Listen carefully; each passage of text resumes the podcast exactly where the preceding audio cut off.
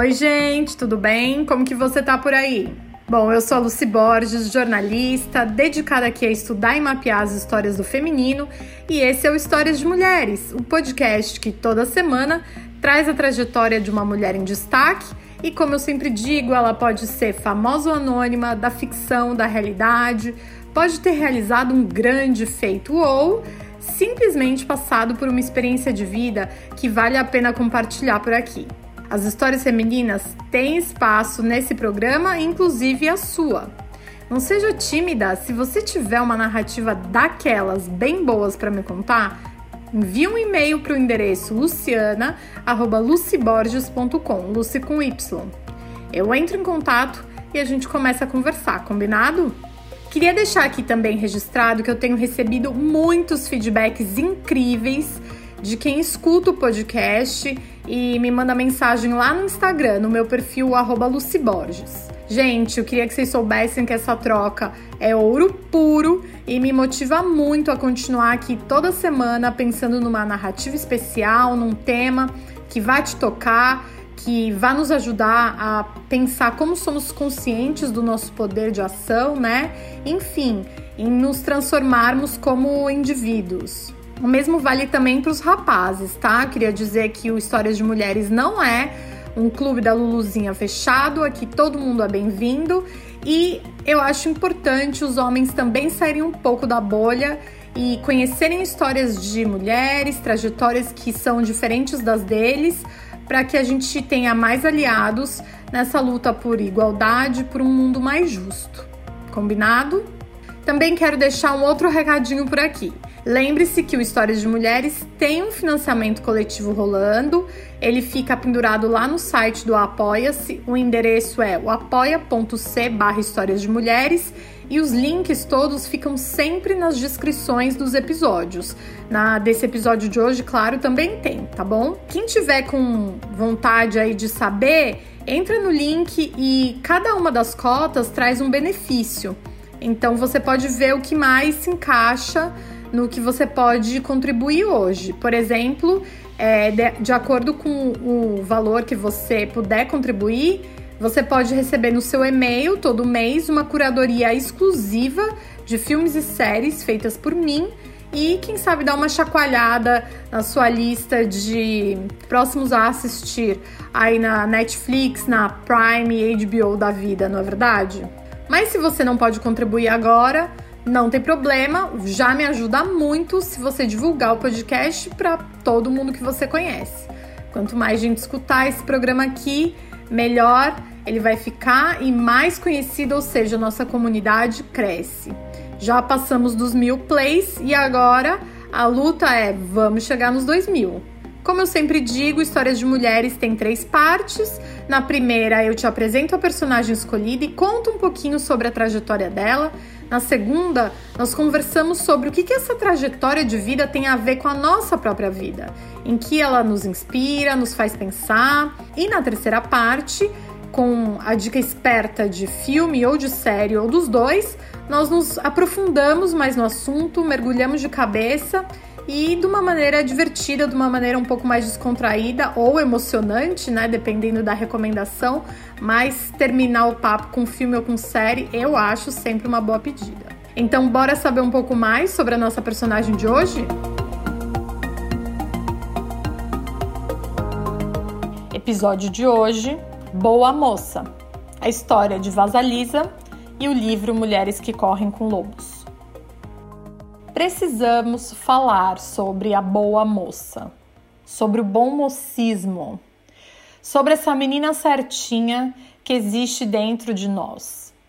Acho que não tem uma mulher no mundo que tenha conseguido crescer sem essa sementinha dentro de si, né? Eu tenho certeza de que você é íntima da boa moça como eu mesma sou. E a gente acha que se livra dela à medida que vai crescendo, que vai ficando mais velha. Só que, de fato, isso não acontece, né, gente? O que acontece de verdade é que a boa moça vai ficando cada vez mais exigente. Enquanto ela é boazinha com todo mundo, ela é extremamente rigorosa conosco. Eu quero entrar nesse assunto porque, ao falar da boa moça, a gente vai falar também de um dos pilares que sustenta a síndrome da impostora para tantas mulheres. É também o mesmo pilar que faz com que nós suportemos por tantos anos situações que nos fazem mal. É também um motor, um motivador para que a gente olhe no espelho e não consiga se reconhecer como o indivíduo único que somos, mas sim como alguém que precisa agradar o outro o tempo todo, que precisa de aprovação do entorno para se sentir válida. Como muitas de vocês que estão me ouvindo, eu preciso dizer por aqui que eu converso muito com a minha boa moça. Ela está presente nas menores coisas do dia, até nas mais importantes, das pequenas às grandes. Quer alguns exemplos? Bom, uma vez eu já fui assaltada em uma viagem, quando eu fui para Montevideo, no Uruguai, que é infinitamente mais segura como cidade do que São Paulo, por exemplo, onde eu vivi praticamente a minha vida toda. E isso aconteceu porque eu não quis desagradar uma amiga, não quis falar para ela que a gente não deveria ir para o caminho que a gente estava indo. Era claramente uma área da cidade muito deserta e não muito boa para turistas. Como eu não falei nada, a gente acabou assaltada. Eu também já terminei algumas noites beijando um cara que eu nem queria e que a conversa nem tinha sido tão boa porque ele acabou me pressionando no fim do encontro e eu não consegui dizer não. Eu achei que, como eu já tinha chegado até aquele ponto, eu deveria ir adiante. E não foi uma vez só que isso aconteceu, não, viu? Eu também já fui a inúmeros encontros sociais sem querer. E mesmo estando cansada ou com vontade de ficar em casa ou ir no cinema, não sei, fazer qualquer outra coisa, eu acabava cedendo e ia nesses encontros. Eu tinha na minha cabeça que cumprir esse papel da pessoa disponível, da pessoa que, para ser uma boa mulher, uma pessoa legal, tá sempre ali fazendo a vontade das outras pessoas. Em um desses últimos encontros, por exemplo, o grupo de amigas que deveria me encontrar atrasou 55 minutos e me deixou esperando no bar sem me avisar, sem falar nada. Quando eu reclamei, na hora que elas chegaram, elas disseram que eu estava sendo exagerada, porque o entorno sempre espera que você esteja lá, para o que deve é, independente do que vai acontecer. Olha, eu já fui boazinha com chefe, com colega de trabalho, com peguete, sempre fazendo coisas que eu não deveria fazer porque estavam além da minha obrigação ou porque eu não via sentido nessas coisas. E em alguns casos eram ações que me, até me faziam mal. Entre o outro e eu, eu escolhia o outro. Eu não posso falar hoje disso totalmente no passado, como se eu nunca mais fizesse, não estivesse fazendo, porque eu vejo que é um processo. Colocar limites na boa moça é um processo. Mas hoje eu sei que pelo menos eu consigo ver quando eu estou cedendo o meu desejo, aquilo que eu acredito, quando eu estou contrariando os meus sentidos, né? Aquilo que eu sinto para fazer alguma coisa para alguém ou para ir contra essa vontade. Eu consigo ver isso acontecer, mas muitas vezes ainda sigo em frente. Quando eu consigo enxergar a boa moça tomando conta de mim, eu me retiro da situação. Bom, eu não sei se você se identificou aí com esses exemplos, com essas histórias, mas eu deixo a pergunta: Quantos nãos você deixou de dar nos últimos tempos? Quantas coisas você fez por considerar que era uma obrigação, já que você era mulher e tem que ser uma boa mulher, uma boa moça? Quantas vezes, quando você fez o contrário, quando você não aceitou essas demandas, acabou sendo chamada de egoísta, de agressiva, de fria, de bruxa? Isso acontece porque a boa moça, gente, ela é aquela que não chateia ninguém. Ela não causa desconforto, ela passa despercebida. Ela não faz barulho na sala de aula, ela não atrapalha o parceiro ou a parceira quando esse outro está criando algo muito importante. A boa moça, ela está sempre disponível para ajudar, levar, buscar, trazer, comprar, principalmente resolver algo que não é da alçada dela. Ela é tolerante, ela não arranja briga, ela causa o mínimo incômodo possível. E a boa moça espera ser devidamente recompensada por fazer tudo isso aspas, muitas aspas, certinho. Dureza, né? Falando assim, dá até medo de pensar numa criatura como essa. Pois é essa criatura que nos assombra. A gente deveria mesmo ter medo de se tornar essa pessoa, mas não é o que nos é ensinado. Por isso mesmo, eu quis trazer aqui uma fábula que está no livro Mulheres que Correm com Lobos. Quem tem me acompanhado no Instagram sabe que eu estou bem atenta a essa obra, escrita pela Clarissa Pinkola Estes. Nesse conto em especial, nós descobrimos a trajetória de uma jovenzinha chamada Vasalisa. Eu vou contar aqui um resumo da fábula, mas eu te indico acompanhar o texto completo, a história toda, mais aprofundada no livro. Por hora, basta saber que a Vasalisa é que nem a gente. Começa sua vida agradando. Então, vem comigo, porque a história começa mais ou menos assim.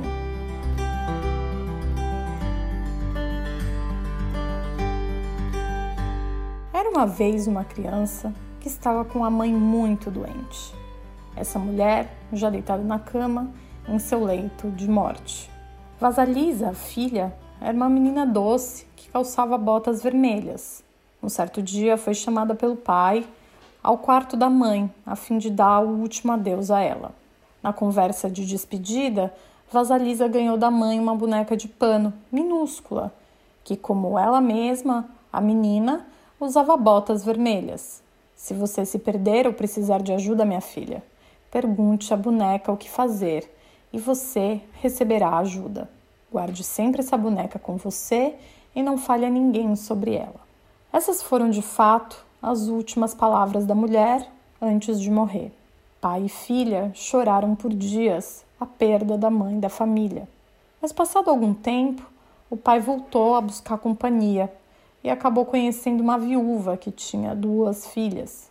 Casou-se com ela, que era gentil e sorridente à primeira vista, mas cujas maneiras mudavam quando o pai de Vasalisa não estava por perto.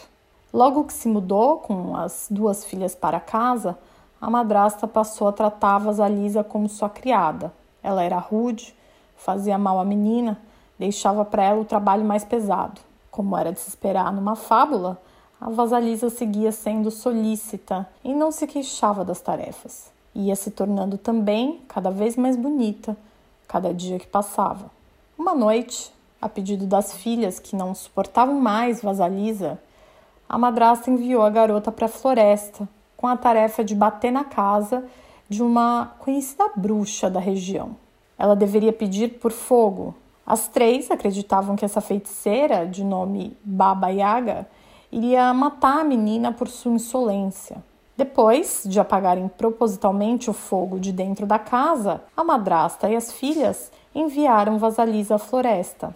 Mesmo com medo de estar por lá e discordando de tudo, ela foi.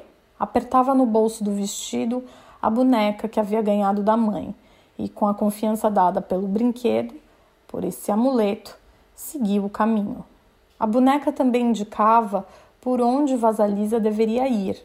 Viria aqui, agora viria colar.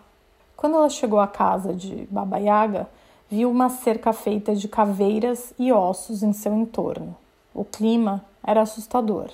Mas Vasalisa seguiu, com a mão na boneca, e começou uma conversa com a feiticeira. E esse papo não foi dos mais fáceis. Mesmo assim, Vasalisa acabou convidada para entrar na casa. Ela fez o seu pedido à Baba Yaga, mas antes de ceder o fogo à garota, a bruxa lhe deu algumas tarefas a cumprir. Se não as fizesse bem, acabaria mesmo morta. Não tinha outra escolha. Vasalisa concordou e foi recebendo as tarefas uma a uma. Eram complicadas e praticamente impossíveis de serem realizadas no período de tempo que a bruxa queria. Cada vez que se desesperava, apertava a boneca em seu bolso e sentia o amuleto lhe dizer: Vamos comer alguma coisa, depois você irá dormir e tudo estará resolvido. Quando acordava no outro dia, toda a tarefa dada à vasalisa pela bruxa tinha sido feita pela boneca. E assim, desafio após desafio, com a ajuda de sua boneca, a garota conseguiu passar pelo teste da bruxa Baba Yaga. Entre um pedido e outro da feiticeira, Vasalisa, ingênua, fazia perguntas para compreender mais os poderes dessa mulher mais velha, até que, quase a ponto de questionar demais, também foi impedida mentalmente pela boneca. Baba Yaga perguntou então do que se tratava aquele amuleto e Vasalisa respondeu que era o presente de sua mãe, de sua mãe verdadeira, que tinha lhe dado como uma bênção.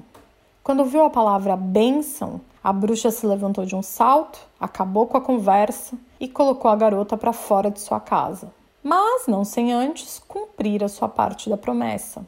Ela entregou a Vasalisa uma vareta com uma caveira de olhos incandescentes na ponta e pediu que ela fosse imediatamente embora dali.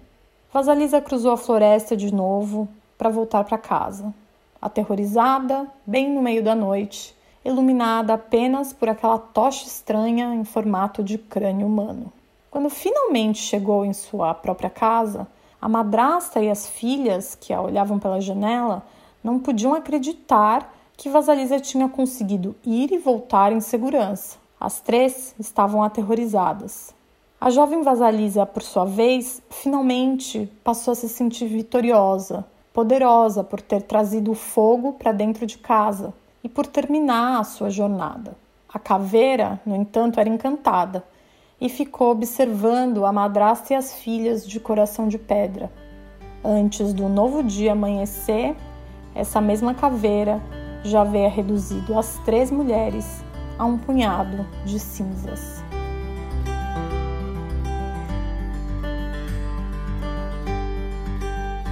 Você pode estar pensando por aí, o que essa história tão diferente tem a ver com o questionamento da boa moça, certo? Temos aqui uma jovem órfã de mãe, uma menina solícita, sendo maltratada por uma madrasta e por suas filhas. Uma coisa meio Cinderella feelings, né? Mas diferentemente da Cinderela, esse conto de fadas tão popular que traz uma mulher salva por um príncipe, né? A Vasalisa é quem salva a si mesma. Ao final, ela deixa de ser aquela menina ingênua que não conseguia dizer não, que não conseguia entender o perigo para amadurecer e sentir orgulho da sua própria caminhada. Nessa fábula, gente, há diversos elementos bastante simbólicos que a Clarissa Pinkola Estes, a autora de Mulheres que Correm com Lobos, vai destacando nos capítulos. Eu, particularmente, gosto muito dos significados da boneca que é essa versão pequenina da vasalisa, e também do próprio fogo vindo em uma caveira. A boneca é a imagem concreta da transmissão desse poder intuitivo de mãe para filha, algo que acontece por gerações.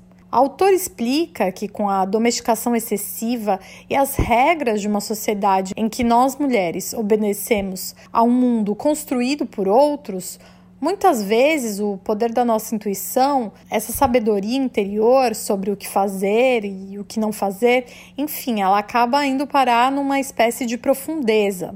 Ela fica escondida e nós acabamos surdas a essa força. A morte da mãe, que é a protetora da menina, é, é outro símbolo, segundo a Clarissa. Serve para a gente compreender a realidade de se estar só, e a importância também de desenvolver a nossa própria conscientização sobre as coisas. Ou seja, a gente tem que pensar por nós mesmas. É necessário saber que não haverá e nem deve haver alguém indicando o caminho. Se não deixarmos essa aspas, mãe boa demais, como explica a Clarissa, né, que vive dentro da gente, é, acabar morrendo, ir embora, essa mãe boa demais acaba nos impedindo de enfrentar novos desafios. Ficamos, portanto, a vida toda no mesmo lugar, fazendo as mesmas coisas. E o mundo, ele tá lá fora à espreita. Na nossa história, esse mundo é a floresta escura em que a Vasalisa entra sem saber o que vai encontrar. Bom, mas conforme vai cumprindo as tarefas dadas pela bruxa, a Vasalisa se recupera vai conseguindo entender mais sobre si mesma, cria confiança e sagacidade ao ouvir a sua própria psique, essa sua força interna, na figura da bonequinha que ela carrega junto com ela. A uma certa altura, de Mulheres que Correm com Lobos, a Clarissa Píncola Estés diz que, aspas, ser boazinha demais, gentil e simpática não fará a vida florir. E isso, gente, é comprovado na história pelo fato da Vasalisa, nossa personagem, ter praticamente se transformado em uma escrava da madrasta e das filhas ao aceitar tudo que vinha dessas três mulheres. A autora vai ainda mais fundo na análise e defende que esse trio malvado, na verdade, não é outra coisa senão nossos próprios elementos pouco desenvolvidos da psique, ou seja, um lado sombrio, nosso lado sombrio. Ele nos obriga a atender qualquer desejo de qualquer um. Vou citar aqui a Clarissa mais uma vez, a última vez, porque eu acho que essa frase dela resume muito o que o nosso papo tem a dizer até agora. A obediência provoca uma descoberta chocante que deve ser registrada por todas as mulheres. Ser nós mesmas faz com que nos isolemos de muitos outros. Entretanto, ceder ao desejo dos outros faz com que nos isolemos de nós mesmas. A escolha, portanto, é clara.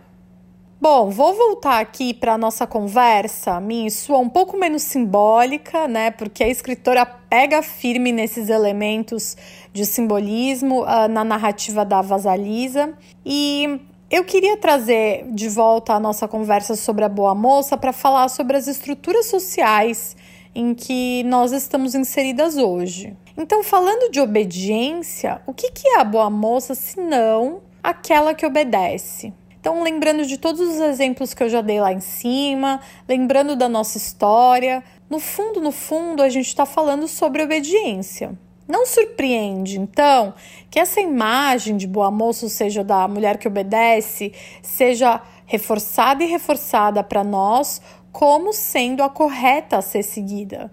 É a obediência dentro de um mundo no qual nós não fizemos as regras. Eu venho já falando disso um pouco com vocês, lembra? Por exemplo, no episódio 3, quando eu conto sobre a escritora inglesa Mary Wollstonecraft, lá em 1700 e pouco, a Mary já questionava as regras do mundo em que ela vivia, principalmente no que se referia ao casamento, que só favorecia os homens, é claro. Pois bem, ser a boa moça, gente, é se curvar. Precisamos deixar esse devaneio para trás, porque ele é perverso conosco. Eu não estou falando aqui de conceito de bondade ou de maldade, tá? Que estão na natureza humana de uma maneira geral e eu nem, nem posso entrar nesse assunto dessa forma tão psicanalítica, talvez tão profunda. Mas eu estou falando de docilidade, que é algo capaz de ser ensinado. A domesticação é uma situação imposta de um ser sobre outro. E precisamos questionar que cultura é essa que valoriza mais a mulher que cede tudo que tem, ao invés de valorizar a si mesma.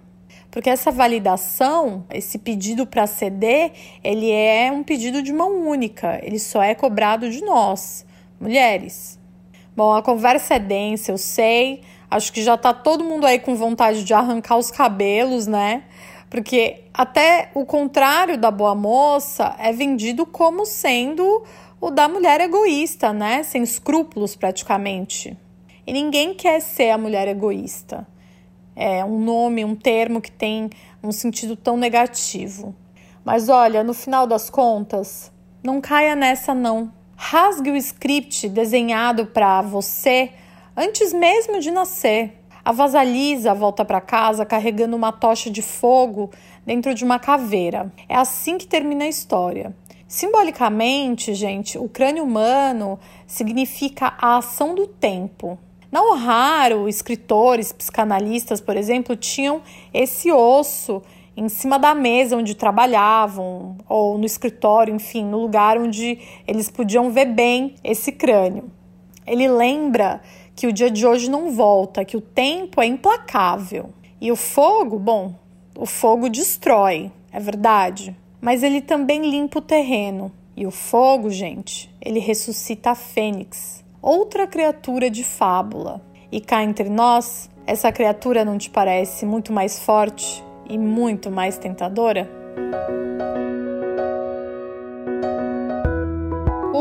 Ah, chegamos aqui na parte 3. Quanta coisa que tem para falar, né, desse assunto da boa moça. Eu tenho certeza que renderia um podcast assim de umas duas horas. Provavelmente eu vou voltar nesse papo em algum momento nos próximos episódios. Vai ficando aí comigo, combinado? Pra gente trazer mais esse assunto, porque ele tem muito a ver com quem a gente quer ser e quem a gente não quer ser mais como mulher, eu acho, né? Na minha opinião. Bom, mas chegamos na hora de indicar aqui as sugestões de filme ou de série. Antes de fazer isso, eu quero te dizer que se você passar por qualquer canal da TV aberta que esteja exibindo novela no Brasil, você vai encontrar muitas personagens que se encaixam nesse modelo de boa moça. Essa heroína, essa mulher abnegada, né, que faz tudo pelo outro, segue firme e forte diante das pancadas da vida, que tem só pureza no seu coração, enfim, esse ser humano que praticamente não existe, né? Que é impossível você ser assim o tempo todo. Isso em pleno ano 2020, ou seja, temos muito que remar ainda, né? Mas nos filmes e nas séries, sejam nacionais ou internacionais, tem muito mais camadas para serem analisadas. Então, é por aí que a gente vai. Minha primeira sugestão é um pouco inusitada para falar sobre esse assunto, mas eu acho que tem pano para manga aqui. Que tal você assistir ao filme Vicky Cristina Barcelona, de Woody Allen, com esse olhar, pensando nesse recorte mais analítico das personagens e o papel da boa moça. Bom, se você não sabe, o filme é aquele estrelado pela Scarlett Johansson, Penélope Cruz, Rebecca Hall e Javier Bardem. Foi um grande sucesso, né, quando ele foi lançado. É ainda um dos filmes mais populares da filmografia do, do Woody Allen, que a gente sabe, né, hoje em dia tá bastante cancelado. Se a gente entrar nesse assunto agora, vamos entrar em um novo podcast. Porém, eu particularmente acho esse filme genial, eu gosto muito. Revi há pouco tempo e assisti com esse olhar muito focado nas personagens femininas. Na história, você vai conhecer duas amigas, a Vicky, interpretada pela Rebecca Hall, e a Christina, interpretada pela Scarlett Johansson, que são muito diferentes entre si, mas são amigas e decidem passar as férias de verão em Barcelona. Então, fazendo uma leitura muito rasa e, na verdade, muito focada nessa questão da, das duas personagens, é, porque tem bastante coisa para falar sobre o filme, eu acho que a gente pode enxergar nessas duas mulheres é, os conceitos de boa moça e de quem não é boa moça. Na minha opinião, apesar do filme trazer as duas personagens como mulheres uh, diferentes, atrizes que são inclusive diferentes fisicamente, a gente pode ter a Vicky e a Cristina, inclusive dentro de nós. Acho que a minha leitura foi muito essa, de como ora nós podemos ser a Vicky, ora podemos ser a Cristina, né? Bom, a Vicky é aquela que tá com a vida toda encaminhada. Obedece esse script da boa moça, é uma aluna brilhante, uma mulher discreta, alguém que tá na cidade ali para estudar, não para fazer festa, para fazer farra. Uma vez ou outra ela liga pro noivo, que é um americano muito do sem graça, que só fala de comprar coisa de bens materiais. Ele tá em Nova York enquanto ela viaja e os dois vão se virando assim. Já a Cristina, que é a personagem da Scarlett Johansson, é totalmente diferente. Seria uma versão livre, leve e solta dessa mesma mulher jovem na casa dos 30. Só que ela não sabe se quer ser artista ou não. Ela começa e termina várias coisas. Prefere viver um grande amor, mesmo que seja arrebatador e dure pouco, do que ter um relacionamento morno e estável. E claramente detesta a visão materialista uh, do país onde ela vive, dos Estados Unidos. Bom, acontecem várias coisas no filme, as duas acabam sendo convidadas por um pintor que é o Juan Antônio. Elas estão num restaurante e esse homem se aproxima delas. Eles não se conhecem. Ele é interpretado pelo Javier Bardem. Ele é um cara charmoso que chega na mesa e faz uma proposta, que é levar as duas para passar o fim de semana com ele na cidade de Oviedo, que é uma cidade no norte da Espanha. Segundo ele fala, além dos passeios, claro, é, e da diversão, né? Ali de jantar, tomar um vinho, quem sabe os três poderiam estender a noite ali fazendo amor juntos. Bom, eles são completos desconhecidos e a Vicky imediatamente rechaça a ideia, reage indignada, como se espera de uma boa moça dentro do patriarcado, né? Só que a Cristina, por sua vez, fica pensando na proposta e aceita, afinal ela é essa mulher aventureira, ela quer conhecer coisas novas, né? Então ela nem pensa muito ali nesse conceito moral que já abala a Vicky imediatamente e ela aceita a proposta. No final das contas, outras coisas passam entra em cena a personagem também da Penélope Cruz, uma personagem bastante forte, que eu gosto também muito. Os três personagens, então a Vicky, a Cristina e o Juan Antônio, acabam se revelando muito mais diferentes do que aquilo que a gente imaginava a partir dessa cena do restaurante em que eles se conhecem. Fazendo essa análise, então, focada nas duas personagens, eu acho muito engraçado que, de imediato, o nosso lado boa moça quer muito se identificar com a Vicky, né? Quando ela reage de maneira bastante abrupta à proposta e a tudo que se segue depois uh, nessa viagem para Oviedo. Mas a gente também tem uma Cristina dentro da gente, que é essa mulher que quer bagunçar as regras e a linearidade das histórias e o que esperam da gente, né? Então acho muito interessante ver o filme por essa lógica uh, das duas como se fossem uma. Enfim, assiste lá, depois me conta. Eu tô pensando em fazer aqui um grupo no Zoom para a gente poder discutir o filme, porque realmente tem bastante coisa para falar. O Vicky Cristina Barcelona tá no, naquela plataforma Look, ou você pode alugá-lo também no Google Play. Falando de modelos de conduta, eu vou trazer outra sugestão aqui, que é o documentário Miss Americana de 2020, que é o documentário da Taylor Swift. Um grandíssimo exemplo de como as mulheres precisam agir em caixinhas estipuladas. E também o que acontece com elas quando não obedecem a esses limites das caixinhas. Eu não sei, a gente pode gostar ou não da música feita pela Taylor Swift, escutar esse, essas canções ou não. Eu, particularmente, não escuto, não, não sou fã da cantora, mas o fato é que, como artista, como profissional, ela se tornou muito bem sucedida, até mesmo antes dos 30 anos de idade, e ela é uma trabalhadora incansável. Ela compõe, ela pensa nos arranjos, no show. Tudo bem que ela tem um staff junto com ela, mas ela é a grande mente por trás da própria carreira. Isso a gente vai vendo também no documentário exibido pela Netflix. Ele deu muito o que falar na época que foi lançado no começo do ano, justamente porque a Taylor Swift teve um momento da vida dela que ela foi cancelada por um monte de gente é, de, do público e também pelos veículos de imprensa. No documentário, a Taylor Swift conta como ela ficou aprisionada nessa imagem de boa moça do interior. Ela nasceu no Tennessee, que é um estado mais conservador ali dos Estados Unidos. Primeiro, porque era muito jovem quando começou a carreira, e segundo, porque ela andava nesse ambiente, né, da country music, que é um ambiente em que não pegava bem as pessoas, no caso das mulheres, né, óbvio, darem muita opinião e ficarem se envolvendo em questões polêmicas. Então, a produção acompanha a evolução da Taylor Swift desde como você podia vê-la no palco, os figurinos, o cabelo, a maquiagem, como ela era toda construída para ser essa, essa Barbie, né? Essa mocinha delicada, essa boa moça. As declarações que ela dava na época em entrevista, que eram super, eram bastante superficiais, até a mudança que ela mesma foi fazendo, porque obviamente ela foi amadurecendo. Então ela queria poder, por exemplo, se posicionar quando o assunto fosse política ou direitos uh, dos gays, por exemplo, e antes ela não podia fazer isso. Só que à medida que ela foi amadurecendo e se sentindo mais confiante com o trabalho, com o reconhecimento do público, a, o entorno dela foi também uh, mudando. E as pessoas passaram a ter uma atitude muito agressiva em relação a ela. Foi então que começou esse cancelamento. E a imprensa, principalmente, começou a tratar a Taylor Swift, retratá-la como se ela fosse uma megera, alguém falsa, pouco confiável, que brigava com as outras amigas famosas, que era uma caçadora de homens, enfim ela teve que sumir por quase um ano, né, para poder refazer essa imagem, tanto falando aí profissionalmente, quanto se refazer uh, emocionalmente e cuidar de, de, da própria saúde mental.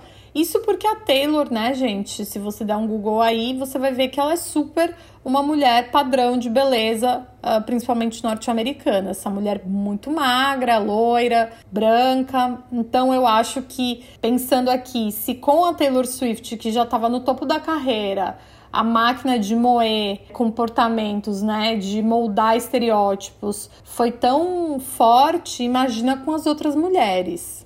Bom, o documentário da Taylor Swift pode ser visto na Netflix e se você assistir também depois manda uma mensagem para mim lá para me contar o que achou. Eu disse que estava cheia de sugestões, né? Então vou sacar mais uma aqui, dessa vez do baú dos filmes clássicos antigos, é uma comédia romântica daquelas se você é bem jovem, com X, e tá me escutando aqui, talvez você não saiba, mas houve um tempo entre o fim dos anos 90 e começo dos anos 2000 em que o modelo de mulher mais bem sucedido a ser seguido quando o assunto era relacionamento amoroso era o de qualquer personagem da Meg Ryan. Porque, claro, as comédias românticas são um ambiente artístico perfeito para as boas moças existirem, né? E a Meg Ryan era o símbolo é encarnado dessas boas moças do cinema. Nessas tramas em que ela protagonizava, você podia ver as heroínas com seus vestidos em tom pastel, falando baixo, rindo discretamente, né, guardando todo o seu poder sexual sob uma camada de doçura. Então, se você clicar em Mensagem para você, que é o filme que eu estou sugerindo aqui, um filme de 1998, você vai entender o que eu tô falando. Bom, eu dou até risada porque a premissa do roteiro era uma paquera virtual. Sabe como essa paquera virtual acontecia? Bom, por uma grande inovação da época chamada e-mail. Pois é, a personagem da Meg Ryan, que chamava Kathleen, era dona de uma livraria de bairro e conhecia um homem através de um programa de computador começou a trocar uh, e-mails com ele, e-mails super açucarados, ficou um tanto interessada e ao mesmo tempo em que ela está vivendo isso, chega no bairro onde onde ela tem a livraria, um homem que é dono de uma cadeia de livrarias, né? Então ela tem ali a livraria que é a livraria raiz, assim, fofinha, e de repente ela tem que ter um embate com esse homem que tem uma livraria por bairro, duas, três, ele é um empreendedor. O Joe Fox, esse homem interpretado pelo Tom Hanks, é na verdade o homem com quem a Kathleen tá se comunicando ali por e-mail, mas nenhum dos dois sabem. Isso não é spoiler não, tá, gente? Tá no trailer. Bom, já me irrita um pouco nesse, nesse roteiro, nessa trama, o fato de que ele é o todo-poderoso do dinheiro, né? Dono de uma cadeia de livrarias e ela é aquela que tem a livraria coitadinha no bairro, que é quase um passatempo, porque a livraria não rentabiliza dinheiro. Parece que ela tá só esperando aparecer o amor da vida dela para ela poder largar tudo e virar uma dona de casa. A Cat também tem essa, esse jeito atrapalhado, sabe? Essa aparência frágil que não, de alguém que não consegue tomar decisões muito bem sozinha. Ao contrário do, do, do, Joe, né? Que apesar de ser interpretado pelo Tom Hanks, que tem essa cara de homem comum barra confiável, o Joe não, ele tá lá focado em acabar com a concorrência dele, ganhar o máximo de dinheiro com a livraria, porque ele é um adulto, né, gente? Ele é um homem, ele tem mais o que fazer do que ficar só paquerando pelo, pelo e-mail, pelo computador. O filme é escrito e dirigido pela Nora Ephron, que é uma diretora do cinema norte-americano muito famosa por fazer comédias românticas. Ele é baseado numa peça de teatro de 1937. Então vou dar esse desconto aí, porque a Nora deve ter tentado atualizar o máximo que pôde, né? Mas esse enredo de 1937 é dureza. A Meg Ryan, gente, foi por muito tempo um ícone do cinema americano no que se refere às comédias românticas e, claro, conforme ela foi envelhecendo, ela foi sendo substituída por outras atrizes, que é o que acontece, como eu já contei lá no episódio 6 do podcast, que é o episódio com o título de Hollywood. Me chama a atenção como os papéis de mulheres contidas, né, emocionalmente titubeantes da Meg Ryan faziam tanto sucesso, sendo que eles vieram cerca de duas décadas depois dos movimentos de contracultura, do próprio movimento feminista e dos movimentos de direitos civis nos Estados Unidos ali na década de 70. Então era quando a, a coisa estava pegando fogo e para você ver como a uma onda mais progressista sempre vem outra que é um pouco mais conservadora, né? Se você ficou curioso ou curiosa para fazer essa viagem no tempo, eu te digo que o filme está disponível no Google Play ou no YouTube Filmes para alugar, tá bom? Ah, achou que tinha terminado, né? Pois é. Dica final aqui, eu quero fazer o exercício inverso. Então, até agora a gente está falando um pouco, tendo esse olhar sobre é, modelos de, de conduta, sobre comportamento dentro do, do, dessa ideia da boa moça, dessa ideia que é um conceito de comportamento até um pouco infantil, né, maniqueísta de ver o mundo e que nos aprisiona em toda a nossa multiplicidade. Então vou fazer esse exercício ao contrário, que é sugerir o filme Garota Exemplar de 2014. É um suspense baseado no livro, o livro que é um best-seller, o livro da Gillian Flynn. E esse filme, gente, ele deu o que falar também porque causou polêmica. Uh, algumas pessoas acusavam o filme de reforçar o estereótipo das mulheres como sendo é, megeras, frias, calculistas, obcecadas. Para outras pessoas, no entanto, foi um filme na qual a personagem principal, a protagonista, que é essa mulher já vou contar aqui a, a, o enredo, mas para outras pessoas ela tinha um gradiente em que ela se podia ser de uma maneira ou de outra, ela podia oscilar entre mais papéis, entre mais modelos diferentes de conduta. Então rolou uma polêmica grande, né? Uh, no filme, uh, você tem a, a, Rosamund Pike e o Ben Affleck estrelando né, essa produção. Foi uma produção bem famosa, recebeu bastante elogio da crítica. Tudo começa com o desaparecimento da Amy, que é uma mulher, uh, uma dona de casa ali, a esposa do, do Nick. A Amy interpretada pela Rosamund Pike e, e o Nick pelo Ben Affleck. Essa mulher some no dia do quinto aniversário dela de casamento e uh, todas as pistas indicam que foi o Nick, o marido, que sumiu com ela e talvez que é, acabou matando essa mulher. Então eu vou deixar essa, esse suspense no ar, uh, não vou contar mais nada. Se você quiser assistir o Garoto Exemplar, ele tá na Netflix. E uh, eu gostei muito do título em português porque ele tem bastante a ver com isso que a gente está falando, né? Afinal de contas, o que, que é ser uma garota exemplar? Me conta. Episódio encerrado então, ufa, completão. Eu vou ficando por aqui. Não, sem antes, claro, agradecer aos meus assinantes: a Cássia Castro da Silveira, a Daniela Vieira, a Débora Alves, o Edson Borges e a Jaqueline Trindade. Vocês são perfeitos, sem defeitos, musos da minha vida. Muito obrigada. E semana que vem tem mais. Um beijo, boa noite e boa sorte.